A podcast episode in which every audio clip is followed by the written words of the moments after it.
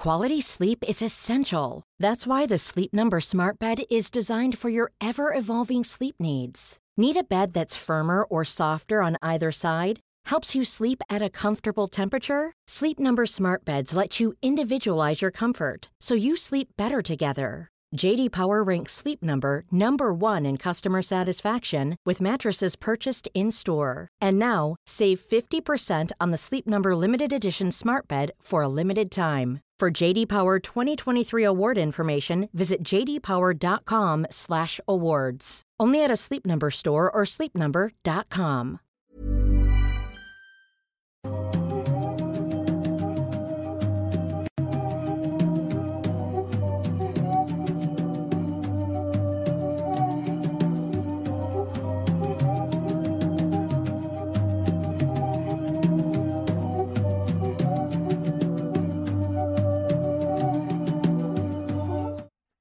Hola a todos, ¿cómo están? Bienvenidos a un episodio más de Noctámbulos en nuestro nuevo horario. Si usted está viendo y escuchando esto en cualquier otro día, tal vez no se haya dado cuenta, pero si estás aquí en vivo con nosotros, verás que hoy es jueves y no sábado, como habíamos anunciado ya desde hace algunas semanas.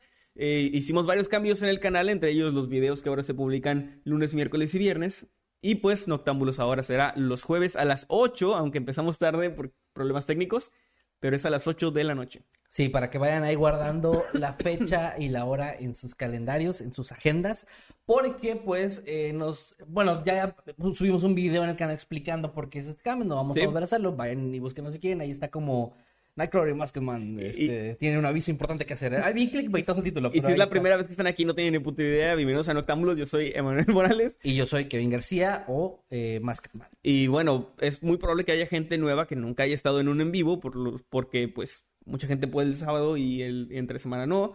Mucha gente puede hoy y el sábado no. Ya vimos que hay gente que ha vuelto, como el buen Pito de Burro, que ya vimos que está por ahí después de muchísimo tiempo. El hijo, el hijo pródigo ha regresado. Gracias, Pito de Burro, por estar aquí.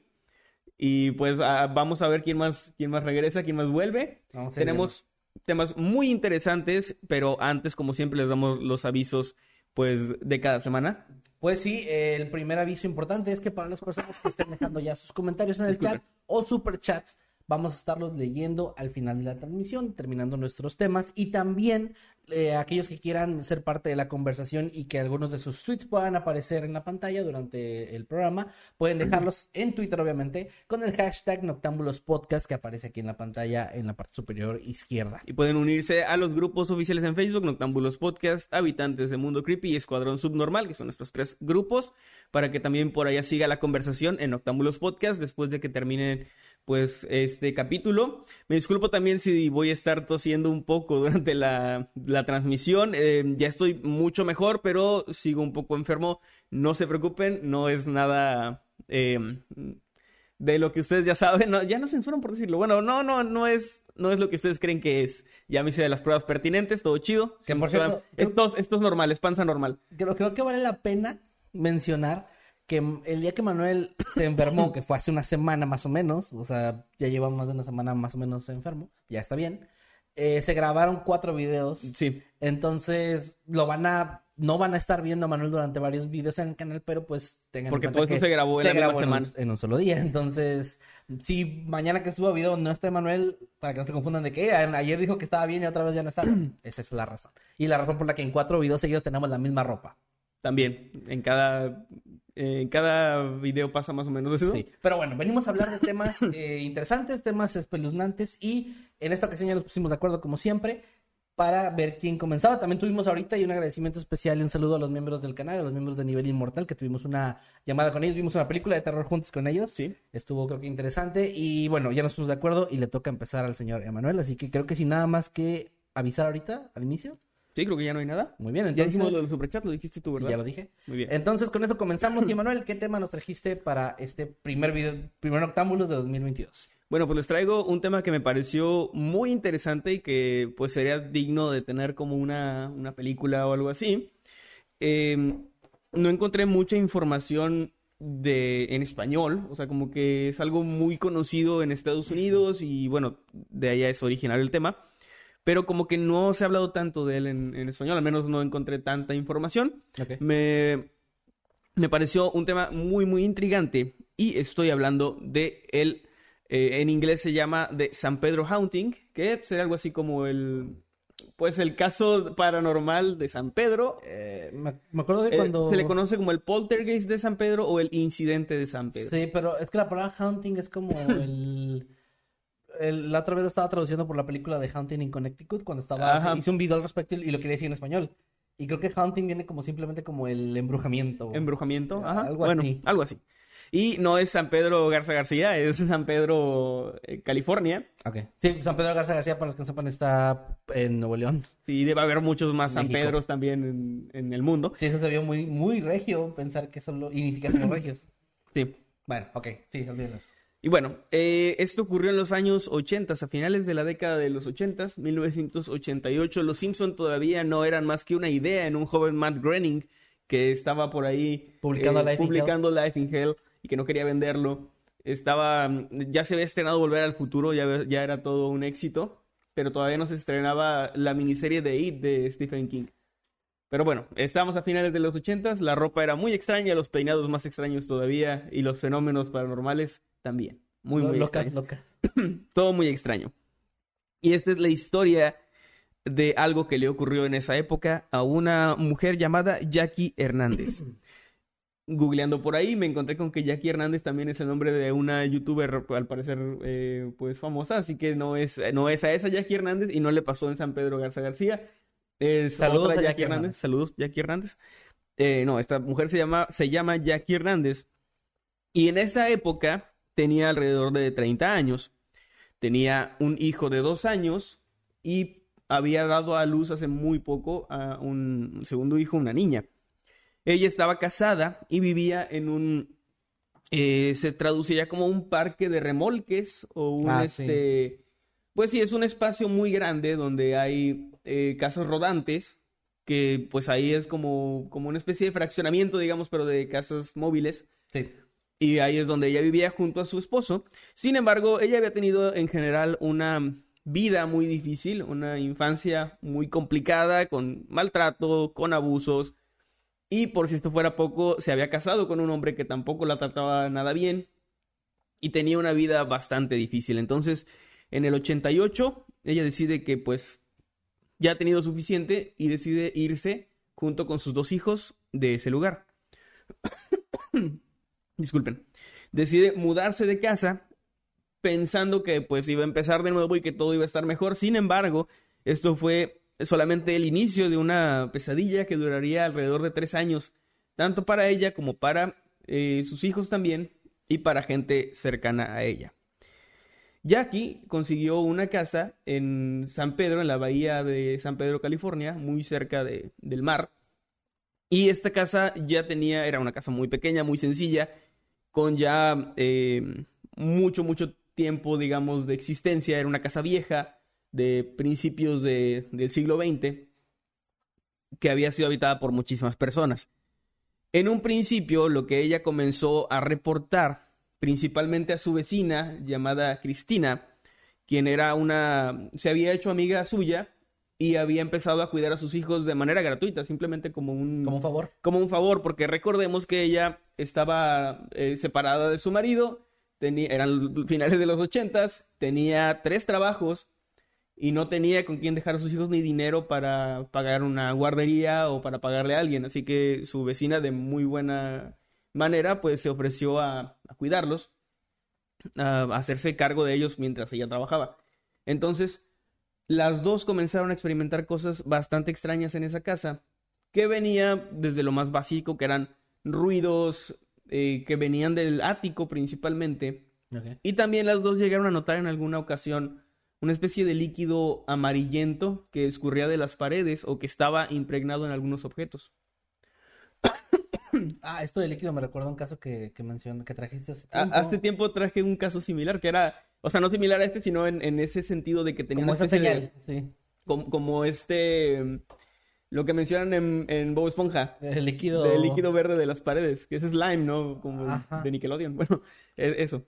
Bueno, no sé realmente en, en el capítulo de Esponja que hagan referencia, pero parece ser como una de esas cosas que se repiten en ese tipo de, de casos. bueno, en este caso más adelante lo menciono, pero sí se le hicieron pruebas a este líquido y sí se llegó a saber qué era. Okay, okay. Y eso no, no, no es nada tranquilizador cuando lo sepan, no, bueno, más adelante hablo de eso.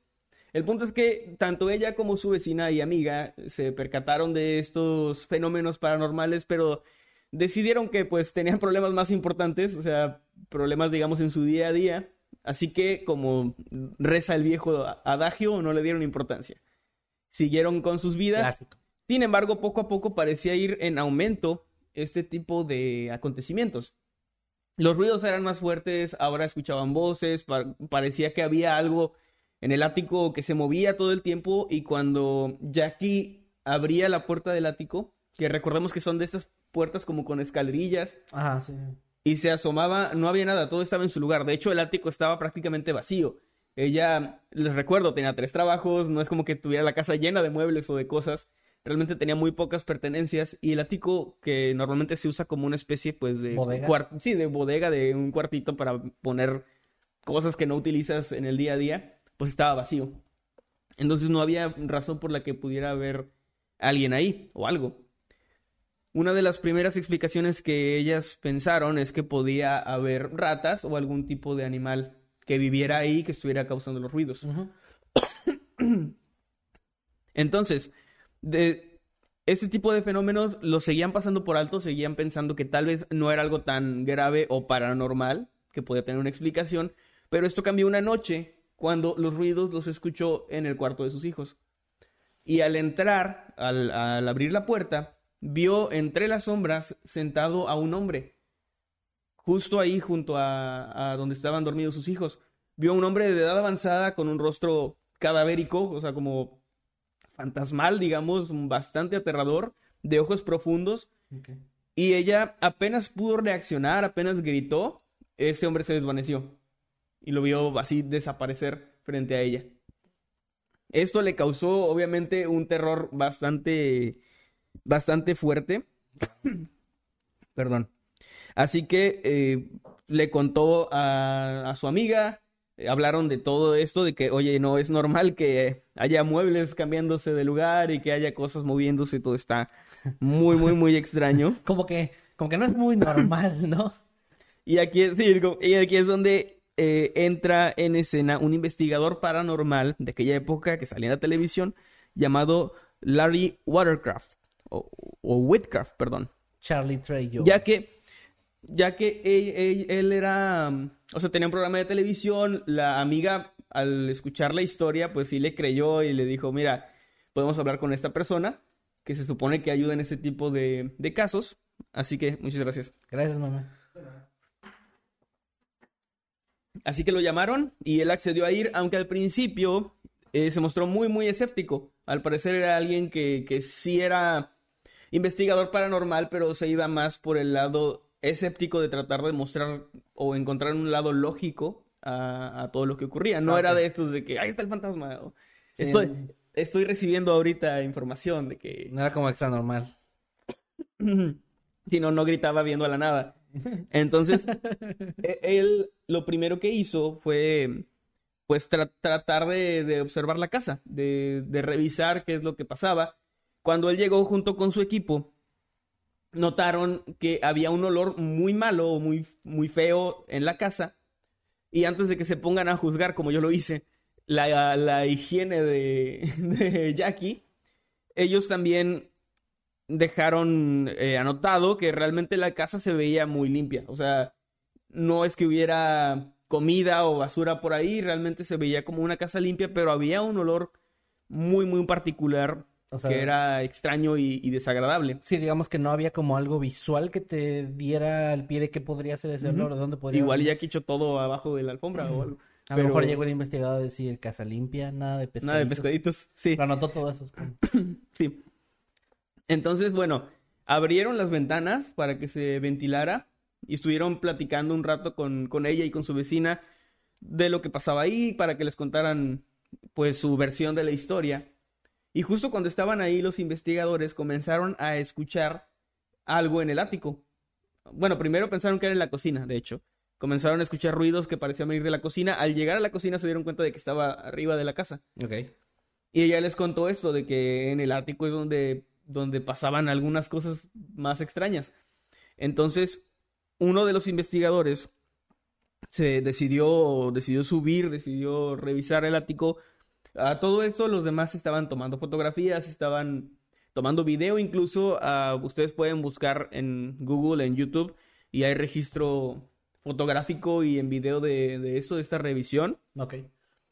Estaban, perdón, comenzaron a revisar el ático y uno de estos investigadores, de hecho, se quedó solo, se quedó solo en el, en el ático y después comenzó a, a pedir ayuda.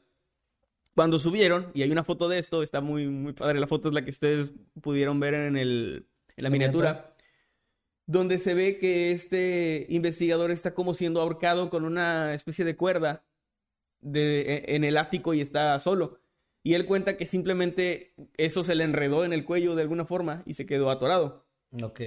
Pero que sintió como una fuerza invisible que lo que trató de ahorcarlo.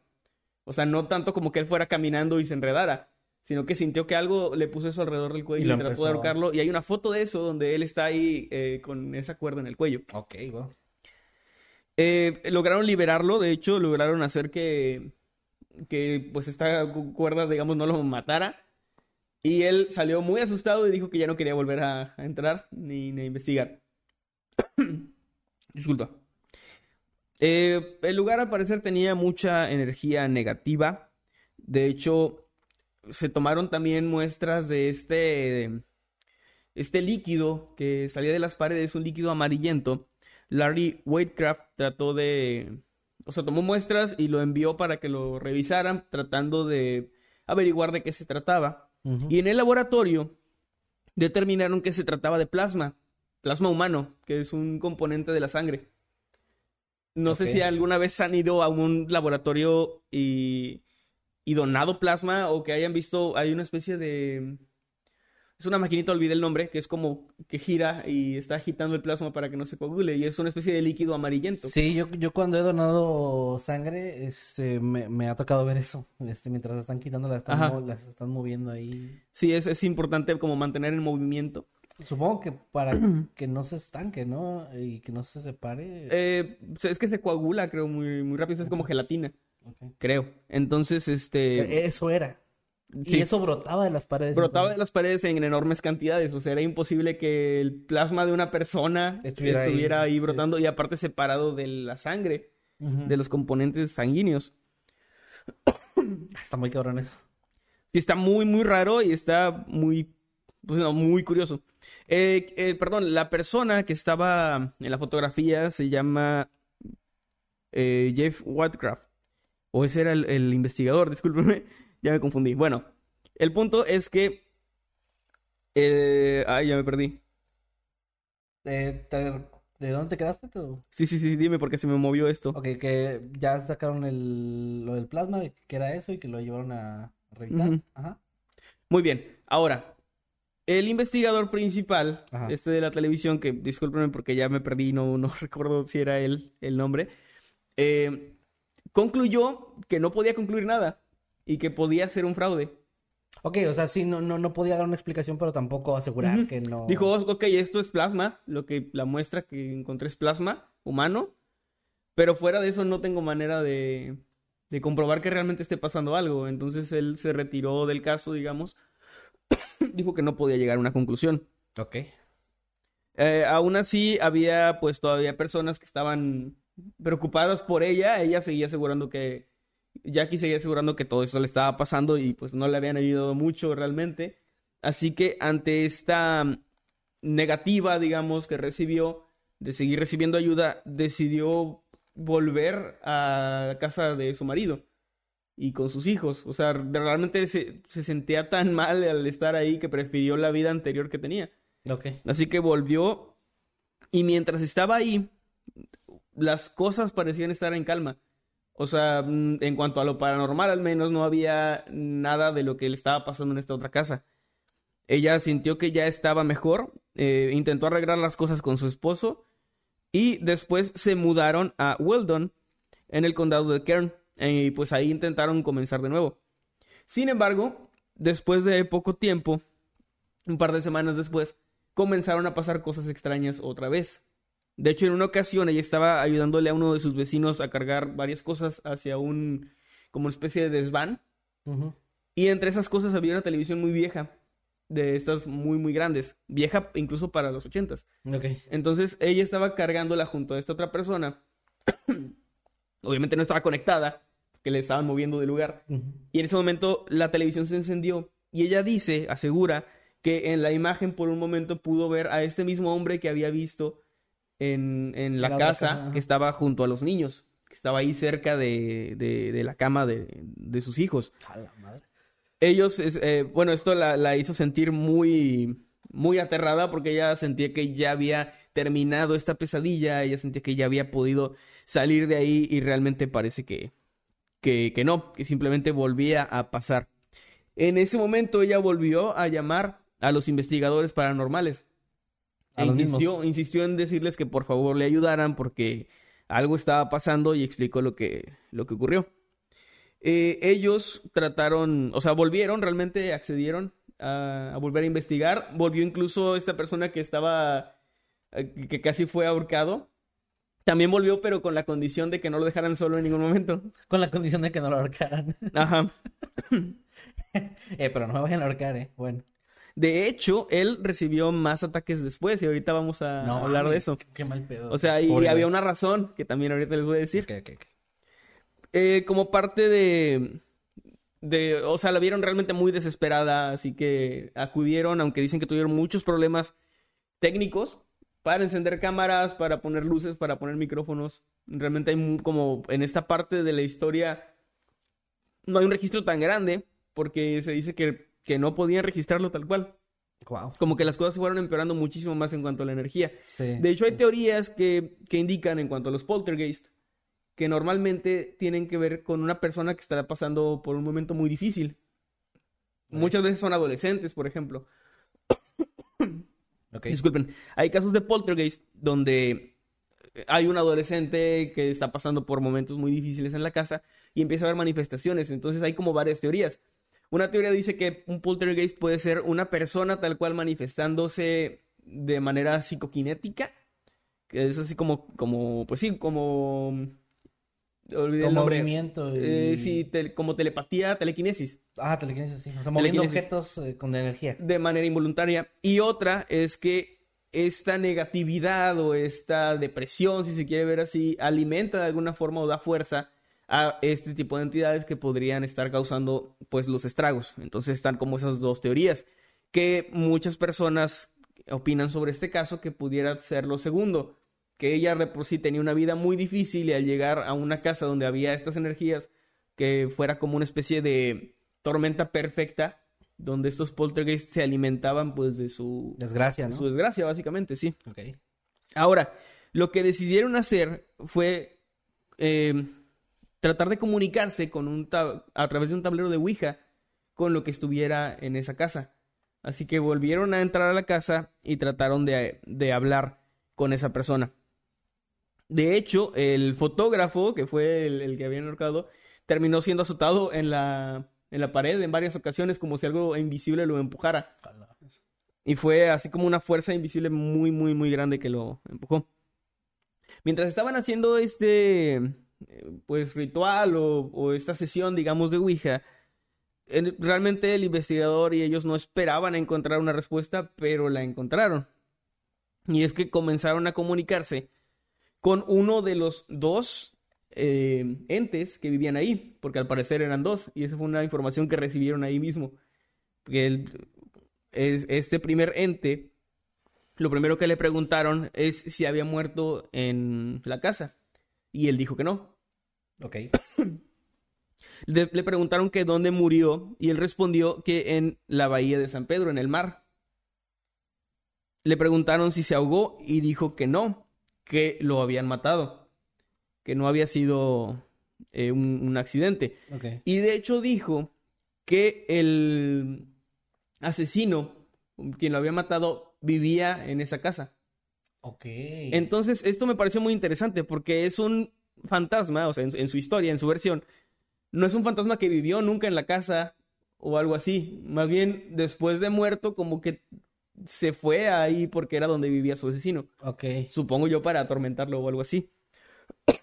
O tal vez como que se quedó anclado a él. De alguna forma, sí. Eh, y bueno, el, el fantasma dijo que había nacido en 1912 y que había muerto en 1930. De hecho, eh, dijo llamarse Herman Her Hendrickson. Ahora, una parte muy interesante de todo esto es que con esta información, un Herman Hendrickson muerto en 1930, Buscaron. buscaron archivos y encontraron un artículo de un periódico del 25 de marzo de 1930 donde se hablaba de la muerte accidental de Hendrickson. Ok. O sea, decía que había sido un accidente, no que lo habían matado, que había tenido un accidente en su barco, era pescador y había muerto. Al parecer, esto era, eh, eh, pues sí, o sea, era, era real, aunque la persona que había muerto en el, en el artículo era 10 años mayor de lo que había dicho el fantasma, digamos. Ok. O sea, eso era lo único que no cuadraba a su edad. Sí, se quiso. Pero los demás detalles de fechas y eso cuadraban perfectamente. O sea, sí, era el único detalle que no, no, no. Pero no mames, o sea, es muy como que era muy acertado. De hecho, tenía, eso está muy, muy curioso. Tenía una herida irregular en la parte superior de la cabeza, por lo que el forense determinó que se había ahogado. Ah, bueno. Y pues sí, así, Todo, así el mundo- todo fue. el mundo sabe que cuando te ahogas, el mar te, el mar te mete un hachazo. Ajá, sí, sí, sí, de- de- son los golpes de la vida. Y bueno, eh, el segundo fantasma realmente no se tuvo mucha información sobre él, o sea, era como No, no un ente que estaba ahí, pero no, no se sabía mucho. Pero fue, eh, digamos que las teorías eran que se trataría de John Damon, que era el, el anciano propietario, primer propietario de la casa, quien había construido. No Ahora, esto no es una especulación de que decían que era él, pero realmente no, no tenían información sobre quién era este. este Que no era la misma persona el asesino, ¿no? Comillas. Ajá, no, no era. Como A menos que él haya sido, no sé. No, no, lo, no lo aclaran esa parte. No, No. están- no, no hace ninguna este, conexión ahí, nada más como que fue el, el que construyó la casa. Sí. Según lo que creían. Sí, exacto, según esto.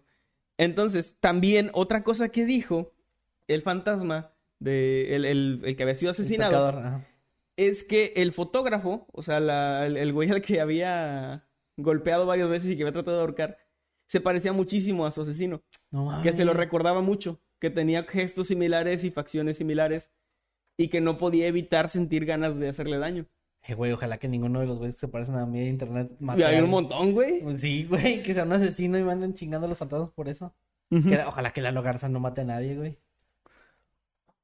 Ya me asusté. Y bueno, acabaron la sesión de Ouija y una fuerza invisible empujó al fotógrafo otra vez.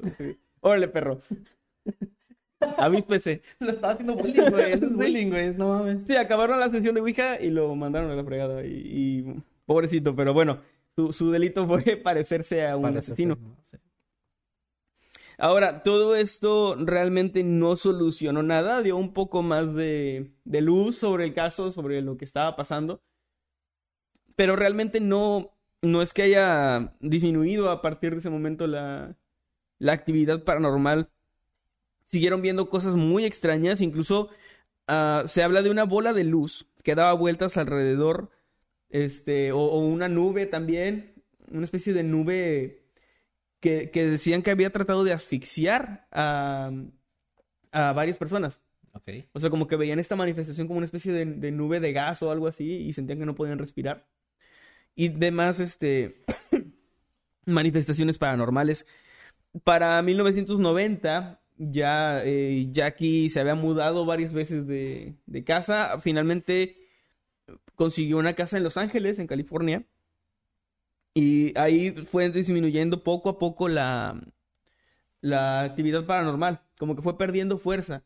Su vida empezó también a, a ser un poco más estable. Sus hijos ya estaban un poquito más grandes. Y pues también muchos creen que esto pudo haber contribuido. Otra cosa que también olvidé anotarle aquí, pero lo leí. Decía que el mismo fantasma había corroborado que si podía manifestarse es porque Jackie se lo permitía. Oh. Eso era algo que había declarado él, digamos, en, en la sesión. Que decía que él podía manifestarse porque ella, ella se lo permitía de alguna forma. En lo que reforzaría esta teoría de que, de que Jackie de alguna forma con, con su desgracia Atrajo. podría atraer o, o dejar que pasara esto. Eso está interesante. Y hubo más eh, manifestaciones, repito, pero fueron como a lo largo de los años desapareciendo poco a poco. Y- Eh, y, perdón, ujú. que te interrumpa, pero además tendría sentido porque previo a que ella viviera en ese lugar parece que, o sea, no, no, no hay mención, no, no, no has dicho que hubiera mención de apariciones similares, ¿no? No era una casa ya embrujada o con un historial. No, ah, es, es como aunque- si la presencia de ella hubiera abierto esa puerta. Aunque después de que ella se mudó, los nuevos inquilinos sí dijeron por un tiempo que escuchaban cosas raras, pero, pero como muy, muy leve comparado con lo que ella escuchaba. Como si Y hubiera luego- perdido fuerza. Y luego ya no. Ajá, de hecho la casa sigue actualmente en pie, o sea, aún existe. Y ya no hay registro de que haya actividad eh, extraña o paranormal ahí. Ok. Todo, digamos, está en, eh, a la normalidad o volvió a la normalidad. Sí, ok, sí. Eh, ahora mismo ella, Jackie, sigue, sigue viva, ya es una señora de mucha mayor edad y trabaja de gerente en una oficina para una firma de contabilidad. Y dice que ella a partir de ahí empezó a creer en este tipo de cosas. Igualmente su vecina Cristina dice que aún siente miedo a veces de todo esto que llegó a pasar. Los investigadores paranormales también mm, comenzaron a creer en eso porque al parecer eran escépticos.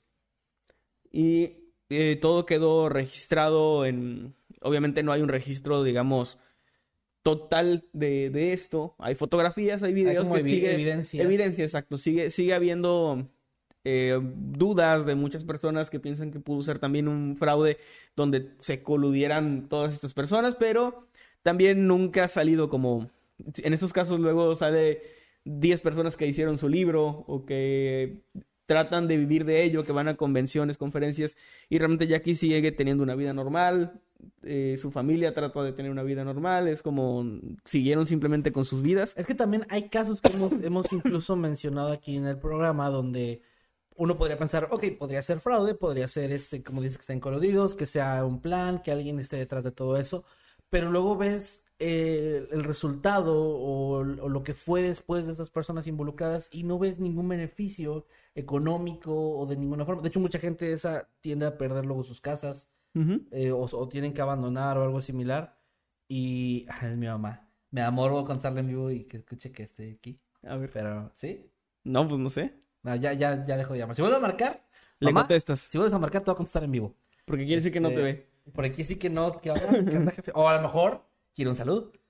A lo mejor quiere un saludo, sí. Eh, Ay, hijo, estás Puede ser. No, bueno, te decía que la gente no, no obtiene como esta, esta um, algún beneficio que sea palpable. Y, y la parte económica puede decir, bueno, puede ser un trato económico a puerta cerrada, pero sigue siendo como poco creíble en, en muchos casos, ¿no? O sea, en, en todo caso podrías creer más que a lo mejor los investigadores, que son los que sí se benefician por fama y esto, Sí. sí pudieran estar más involucrados, pero ellos ni siquiera fueron los que empezaron esta historia. No, de hecho, ellos les hablaron. Y fueron llamados específicamente, no es como Y que luego, de- llegaron. luego dejaron el caso y les volvieron a hablar. Entonces está como raro, sí, no, no, obviamente no estoy diciendo que no, 100% son fantasmas, pero es- en estos casos me pregunto realmente quién se pudo haber beneficiado de, de inventar una historia así, si nadie ganó nada. Sí, la no. casa no es como que se quedó como lugar embrujado tampoco, ni nada similar.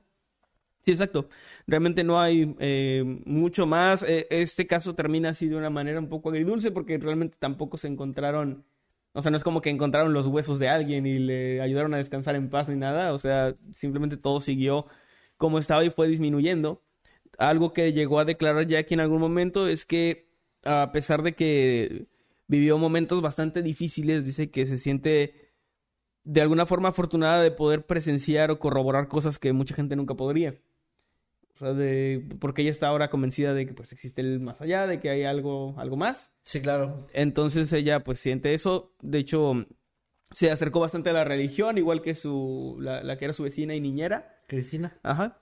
Entonces, pues eso acaba así la historia. Realmente no hay muchísimo más que, que contar. O sea, siguieron con una vida normal, fueron disminuyendo las cosas, pero es un evento que fue muy, muy interesante y que pues ahí están fotografías y videos que pueden ustedes revisar. También me llama la atención que fue como un po- como que se fue disminuyendo después del, del contacto, ¿no? Como si estuviera ayudado de alguna forma. Sí, Eh, ya ves que también existe esta idea también de que a veces los espíritus y todo esto están como, como con algo pendiente y a veces ah, se tiene la idea de que puedes ayudarlos de cierta forma a descansar, entonces también podría ser una teoría, ¿no? Que si crees en eso, pienses, tal vez ya descansó el hombre un poco. No mató a su asesino, pero le metió unos putazos a alguien que se parecía, pues ya con eso tienes.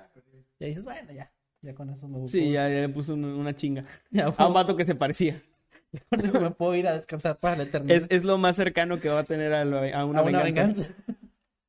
Sí.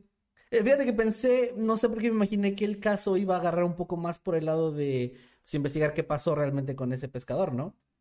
Pero supongo que era difícil o, o sea, tomar como un testimonio un fantasma y, y, pues si no había más pistas, se queda igual. Sí. Pero es más interesante, puede, puede ser un caso que se quedó ahí abierto sin, sin querer.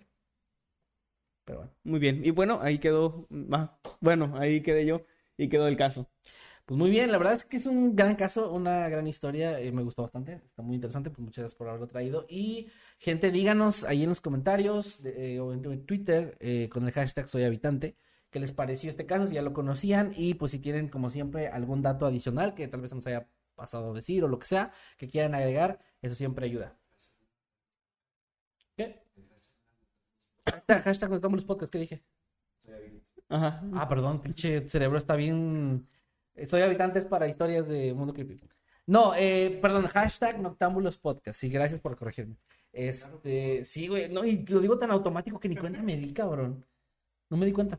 Bueno, eh, quería hacer una mención ahorita en medio de todo esto que eh, quiero agradecer también a ahorita que el que me habló fue Eddie, que no dimos el agradecimiento del inicio de que viste aquí detrás de cámaras, asegurándose de que todo salga bien. Y también está Meme en las cámaras y monitoreando la transmisión, ahí también en- como moderador en el chat. Cualquier cosa, pues ahí Meme les va a meter un riflazo si, si andan ahí chingando en el chat. Porque ya es que ya vi que hay como una... Hay algo ahí en el chat, pero X. Este, bueno, pasamos al siguiente ahora sí. Pasamos Sí. al caso que traje el día de hoy. Bueno, el, caso que les traigo el día de hoy es un caso que yo ya, ya ubicaba, ya había escuchado, pero la verdad no me había metido a indagar tanto en él. Me parece muy interesante. Y se trata de la historia de Dean Core, o más conocido como el Candyman. Ahora, Candyman no es la canción que Manuel está en, su- en este momento en su cabeza cantando. Ni tampoco se trata de esta película de los noventas, me parece, que también es como una criatura muy similar a, a Bloody Mary, que... eh, ¿Cómo? No, es que hay una de los noventas y ahora es como un remake que hicieron también, que se llama Candyman. Pero esta es una leyenda urbana más o menos de supuestamente si mencionas este Candyman varias veces desaparece y te mata. Similar Sí. a lo de Bloody Mary. Yo, yo creo que es como muy... Va, va más por ese lado. Y hay gente que, que cree que esta historia que les voy a contar está relacionada, aunque la verdad es que busqué y no encontré como una conexión real. Pero igual, bueno, ahorita les explico por qué lo de Candyman y todo esto. Vamos a comenzar la historia, mm, contar un poco de la vida previa de este hombre.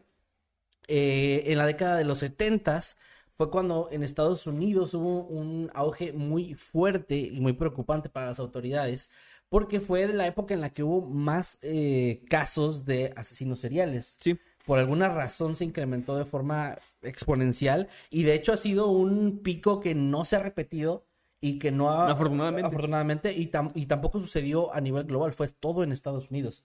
Mucha gente creo que tiene la teoría que tiene que ver con la, con la guerra, que hay muchos de ellos que tienen estrés postraumático. Muchos similares. crecieron, o sea, en los 70s, había gente que su niñez había sido en los 40s, Durante la guerra. Durante ajá. la guerra, O sea, no muchos- necesariamente que hayan ido a la guerra, pero que hayan No, vivido esa pero parte. sus papás muchas veces volvieron con problemas de la guerra o nunca volvieron y como que creen que tiene que ver con eso. Sí, Muy- hubo infa- infancias muy difíciles en los 40s, a mediados de los Exacto. 40s. Y, y toda esa época generó, de cierta forma, tal vez un poco de eso. No, no sé si realmente es la respuesta, pero a lo que iba con todo esto es que en este tiempo pasó un, o, o se dio un caso también que fue considerado cuando fue descubierto como el peor ejemplo de un asesino en serie en Estados Unidos. Y es la historia de, como les había mencionado, Dean Core, conocido como el Candyman, un asesino en serie estadounidense. Ahora, este hombre nació. el- Deja de pensar en la canción de Candyman. Está bien chida. Sí, está bien chido. Este hombre nació en Fort Wayne, en Indiana, durante la víspera de Navidad del 24 de diciembre del año 1939. Él fue el primer hijo del matrimonio entre Mary Eva Robinson y Arnold Edwin Cole. Este último era un hombre que no, no tengo realmente tanta información de su vida, pero sí se sabe que era un hombre muy estricto. No sé si habrá sido militar, tal vez sí. Probablemente. Pero bueno, era un hombre muy estricto que de hecho se- según lo que se cuenta, sí se la pasaba regularmente castigando a los niños, siendo como muy, muy rígido, muy disciplinado con ellos. Y su madre era todo lo contrario, era, sobre- era muy sobreprotectora y casi siempre les quitaba, por así decirlo, los castigos que su papá les ponía. Eh, fue en este choque de caracteres y de ideas, entre otras cosas, que llevó a este matrimonio inestable, lleno de peleas, a llegar a un final en el año 1946. Mary, la madre, eventualmente vendió la casa de la familia y se mudó junto a Dan y su hermano menor, que ya había nacido, eh, a un remolque en Memphis, Tennessee, el mismo lugar donde su ex esposo, su ahora ex esposo, había sido reclutado por la Fuerza Aérea de los Estados Unidos. Ahí está, sí, fue militar. Bueno, no había sido militar, pero sí fue. La razón de ir a este lugar era para que los niños pudieran pasar tiempo con su padre, porque a pesar de lo conflictivo que había sido el matrimonio, habían terminado en buenos términos. Habían quedado en buenos términos, perdón. Y, y realmente ella, ella quería que no se perdiera este contacto y estaban como con un buen arreglo. En el año 1950 la pareja intentó incluso reconciliarse y duraron otros tres años y se volvieron a casar. Pero se volvieron a separar y de nuevo ella se quedó con la custodia de los dos niños. Ahora ella se había mudado ya a Pasadena, Texas y en este punto ellos, aunque estaban de nuevo en términos amigables, ya, ya, ya decidieron no regresar ni tener tanto contacto entre ellos dos. Durante esos años de la infancia de Don, de, sí, perdón, de Don, era escrito como un niño serio e introvertido, que rara vez socializaba con otros niños y no tenía muchos amigos, pero que sí mostraba frecuentemente mucha empatía por otras personas o por los animales, como que era un niño cariñoso en ese sentido, que se preocupaba. Eh, cuando cumplió siete años se sufrió un caso de fiebre reumática que no pudo ser diagnosticada en un inicio por los doctores hasta que en el año 1950 encontraron un soplo cardíaco en él, por lo que Kroll, eh, Cole, perdón, recibió instrucciones de evitar las actividades físicas y el deporte. Después de un tiempo, su mamá conoció a un vendedor de relojes ambulante llamado Jake West, con quien contrajo matrimonio poco tiempo después, y la familia se mudó a un pequeño pueblo llamado Vidor, en Texas, donde Joyce Jennings, la media hermana de Cole, nacería en ese lugar. La nueva pareja daría inicio entonces a un pequeño negocio, una pequeña compañía de dulces que ellos mismos producían y empaquetaban, eh, que empezaron incluso en el garage de su casa. Fue. Así empezaron como muy, muy pequeños. En ese tiempo, Dean y su hermano se hicieron cargo de las máquinas que fabricaban estos dulces y dividían su tiempo entre el trabajo y la escuela, pero él era el que se dedicaba mucho más a fondo. Casi no salía a hacer cosas. Eh, después de ir a la escuela, regresaba a la casa y se pasaba prácticamente todo el día, el resto del día, trabajando en este lugar para pues ayudar a su familia. El padrastro de estos niños era el que se encargaba de llevar la mercancía a las calles para venderlas y en especial a la ciudad de Houston, en Texas, donde este caramelo, estos dulces se habían vuelto como populares, eran, se vendían muy bien ahí. Entre el año 1954 y el 58, Cole estudió en la preparatoria de ese pueblo, de Vidor, donde se unió a una banda musical y aprendió a tocar el trombón. Aunque seguía siendo descrito como una persona introvertida y seria, había tenido incluso novias y había tenido, o sea, era como visto como alguien normal, normal. bastante común, que tenía incluso buenas notas en la escuela, no tenía problemas con esa parte. La familia eventualmente se mudó a las afueras de Houston debido al éxito que estaba teniendo este, los dulces ahí, para pues estar más cerca del lugar donde mejor se vendía, ¿no? Claro. Y ahí, ahí abrieron una, una fábrica un poco más grande y el negocio empezó a crecer. Ahí, de hecho, abrieron una nueva tienda llamada Pecan Prince. Después de un tiempo estando ahí, la madre de Dean lo envió a vivir a Indiana junto con su abuela, que ya era viuda. Y estando ahí formó una relación con una chica local que eventualmente ella a él le pidió matrimonio después de Oh, un poco tiempo de estar moderno. juntos. Y él la rechazó, rechazó esta propuesta y, e inmediatamente después de eso regresó a vivir con su familia en 1962 eh, a Houston de nuevo para, eh, según él, ayudarle a la familia con el negocio. Como que parecía que estaba muy apasionado por este, este negocio familiar, ¿no? Como Sí. que quería involucrarse. De hecho, en cierto punto de, de esta historia, él llegó a ser vicepresidente de la empresa. Y sí Sí. llegó como en un cargo bastante alto ahí con la familia porque estaba muy comprometido. Y bueno, en ese tiempo ya la empresa ya era un negocio más grande y uno de los empleados de la, de la compañía de dulces Coral, que ya se llamaba así, se quejó con Mary, con la mamá de, de Dean, porque aseguraba que éste lo había estado acosando sexualmente. Mm. Ella en respuesta corrió a este chico, que era un, un adolescente, un empleado adolescente, y no hizo absolutamente nada respecto a su hijo, no habló con él ni le dijo nada. Solamente pues como que se enteró que él había estado acosando a alguien, ¿no? Pasa Pero corrió a la víctima. Corre la víctima, sí, bien, ok. Este, ahora, en 1964, Coral es reclutado por el ejército de los Estados Unidos y lo asignan al fuerte Polk en Luisiana. Según los reportes militares, él eh, había tenido un servicio ejemplar, no habían tenido problemas con él, pero él reportó después que odiaba realmente ese servicio, no le gustaba estar ahí. Y de hecho, durante ese tiempo confesó que él había pedido un, o sea, que le dieran la baja para poder regresar al negocio familiar. De hecho, él dijo al ejército que su presencia era como eh, era necesaria, que necesitaba ir a ayudarles. Y esto se, lo se le concedió en 1965 y le dieron una baja honrosa. De, de, ahí estuvo solamente 10 meses en servicio, que realmente estuvo más en entrenamiento que en servicio, no, no fue a la guerra ni nada. Em, justo después de, de, esto, algunas personas cercanas a Cole se enteraron, gracias a él, que él mismo lo había confesado, que durante este tiempo en el servicio militar había tenido eh, un acercamiento a otros hombres y había descubierto que era homosexual. Y de hecho, eh, cuando regresó del servicio, las personas en su círculo social notaron que su actitud había cambiado de ser alguien serio, pero, pero digamos que, que se comportaba como normal con todo el mundo, se había vuelto como eh, demasiado coqueto, por decirlo así, con otros hombres, como que siempre con... Ok, de manera muy abierta para la época, supongo. Sí, exacto, como que eso se notaba, ¿no? Que, que en frente de otras personas, pero eh, lo notaban incluso como un poco acosador.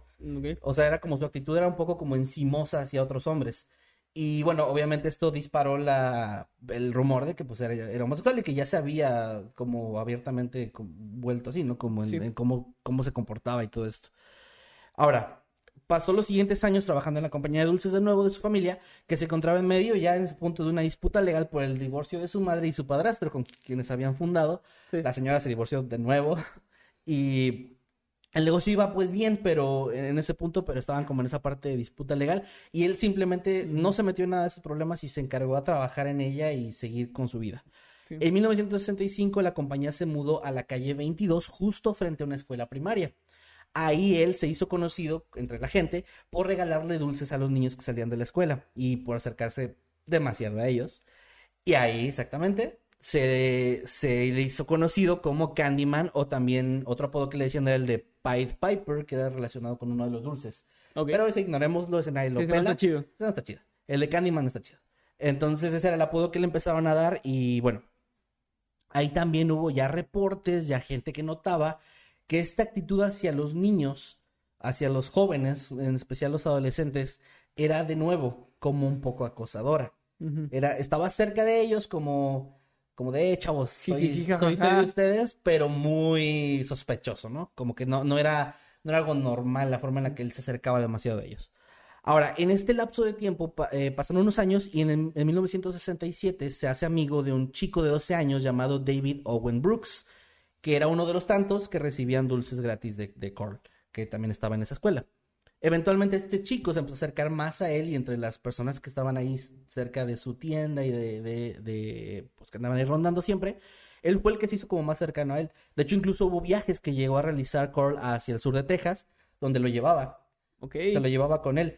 Ahora tú te preguntarás tal vez eh, por qué su familia permitía esto. Bueno, al parecer este chico, David, era hijo de un matrimonio divorciado, tenía una hermana y su mamá se había mudado a otro estado y había como un núcleo familiar súper roto ahí donde nadie le prestaba atención y nadie le importaba qué estuviera haciendo. Entonces se podía ir de viaje con un extraño, que bueno, ya lo consideraba en ese momento su amigo sin que nadie pues dijera nada, ¿no? Igual no dejen que sus hijos de 12 años reciban dulces de extraños o que se vayan de viaje con ellos. De hecho, fíjate que ahorita mencionaba eso de que lo del Candyman y la leyenda no tiene que ver con este personaje, con esta, este, este asesino, pero sí parece como que la idea generalizada o más común o de que no le aceptes un dulce a un extraño viene un poquito de este caso. Porque sí se hizo pues como un problema bastante grande. Ahorita voy a contar más de todo este caso, pero sí, sí más o menos parece que hay una relación, o sea, o, tendría sentido al menos que si hubiera. Pero bueno, les decía, este chico, David, eh, le llegó incluso a pedir dinero que Core le daba, así como, pues porque sí, nada más, no, no se lo pedía de vuelta ni nada. Y, David se empezó a acercar más y más a él hasta el punto en que, según llegó a decir, lo llegó a ver como una especie de figura paterna. Sin embargo, Dean, Dean Cole, empezó a llevar esta relación a un terreno diferente a un terreno sexual. Y en cierto punto de en 1939 le ofreció dinero en efectivo al chico para permitirle que él, él al niño le realizara eh, sexo oral. Ok. Cosa que el chico aceptó. Y de ahí su relación se volvió un poco más eh, encaminada en este, en este lado. No, no es claro cuántas veces, cuánto tiempo o hasta qué punto, pero sí se sabe que hubo estos encuentros entre ellos donde en la mayoría de las veces había una, un ofrecimiento de dinero o de objetos de parte de Corl hacia, hacia el menor. Ahora, en el año 1968, la compañía de dulces de la familia Corl ya había sido cerrada. No hay, no encontré realmente si pasó algo entre ellos, pero lo que parece haber sido el problema es que la mamá se mudó a Colorado por la disputa legal que había y como que ya nadie se quería hacer cargo, digamos, de la empresa. Entonces la terminaron cerrando y él eh, tuvo que buscar trabajo de nuevo y se metió como electricista a una fábrica. De hecho, ese trabajo fue el que realizó hasta que murió. O sea, fue su, último trabajo. Él sí mantuvo contacto con su mamá y con algunos de sus familiares, pero ya no volvió a verlos porque ellos se mudaron, te decía, a Colorado y él fue el que se quedó acá en, en, Houston viviendo durante más tiempo. Fue en 1970 cuando Dean Corll entonces ya comenzó su, su, su carrera, por decirlo así, como asesino. Empezó a secuestrar, violar y asesinar a jóvenes varones, todos menores de edad y adolescentes entre 13 y 20 años de edad. Era como muy específico su gusto. Las personas a su alrededor, de hecho, también habían notado que su actitud había cambiado y había pasado a ser bastante sombría, huraña, ya, ya no era tan amigable con toda la gente como llegó a ser en algún momento. Y, sí, fue como algo extraño de, parte de él. Ahora, su primera víctima conocida fue un chico llamado Jeffrey Conan, de 18 años de edad en el momento. Esto, este asesinato, bueno, esta, este caso ocurrió así. El 25 de septiembre del año 1970, Conan se encontraba en camino a casa desde la Universidad de Texas. Iba hacia Houston a ver a sus papás. Él fue dejado por un conductor eh, que también le había dado como este ride o aventón. Eh, lo había dejado en una esquina entre la calle West Hamer Road y South Boss Road. Ahí Cole llegó en su, paso, en su auto, lo vio y le ofreció acercarlo más a su hogar, cosa que este chico aceptó. Sin embargo, en lugar de llevarlo a donde se supone que lo tenía que llevar, lo llevó a su departamento que estaba ubicado cerca de esta intersección, en donde lo ató a una silla, lo golpeó, abusó sexualmente de él y finalmente lo mató de un golpe en la cabeza. Después de esto, desnudó el cuerpo sin vida de Conan, lo ató de manos y piernas, lo envolvió en plástico. Hay algunas versiones donde dicen que lo envolvió en plástico y que las orillas las hizo como esta forma de Ah, ok, ya, ya. Pero esto me suena... suena así, suena como que un invento. Suena que están exagerando la, idea, pero sí lo envolvió en plástico, entonces, bueno, más o menos va igual por el mismo lado.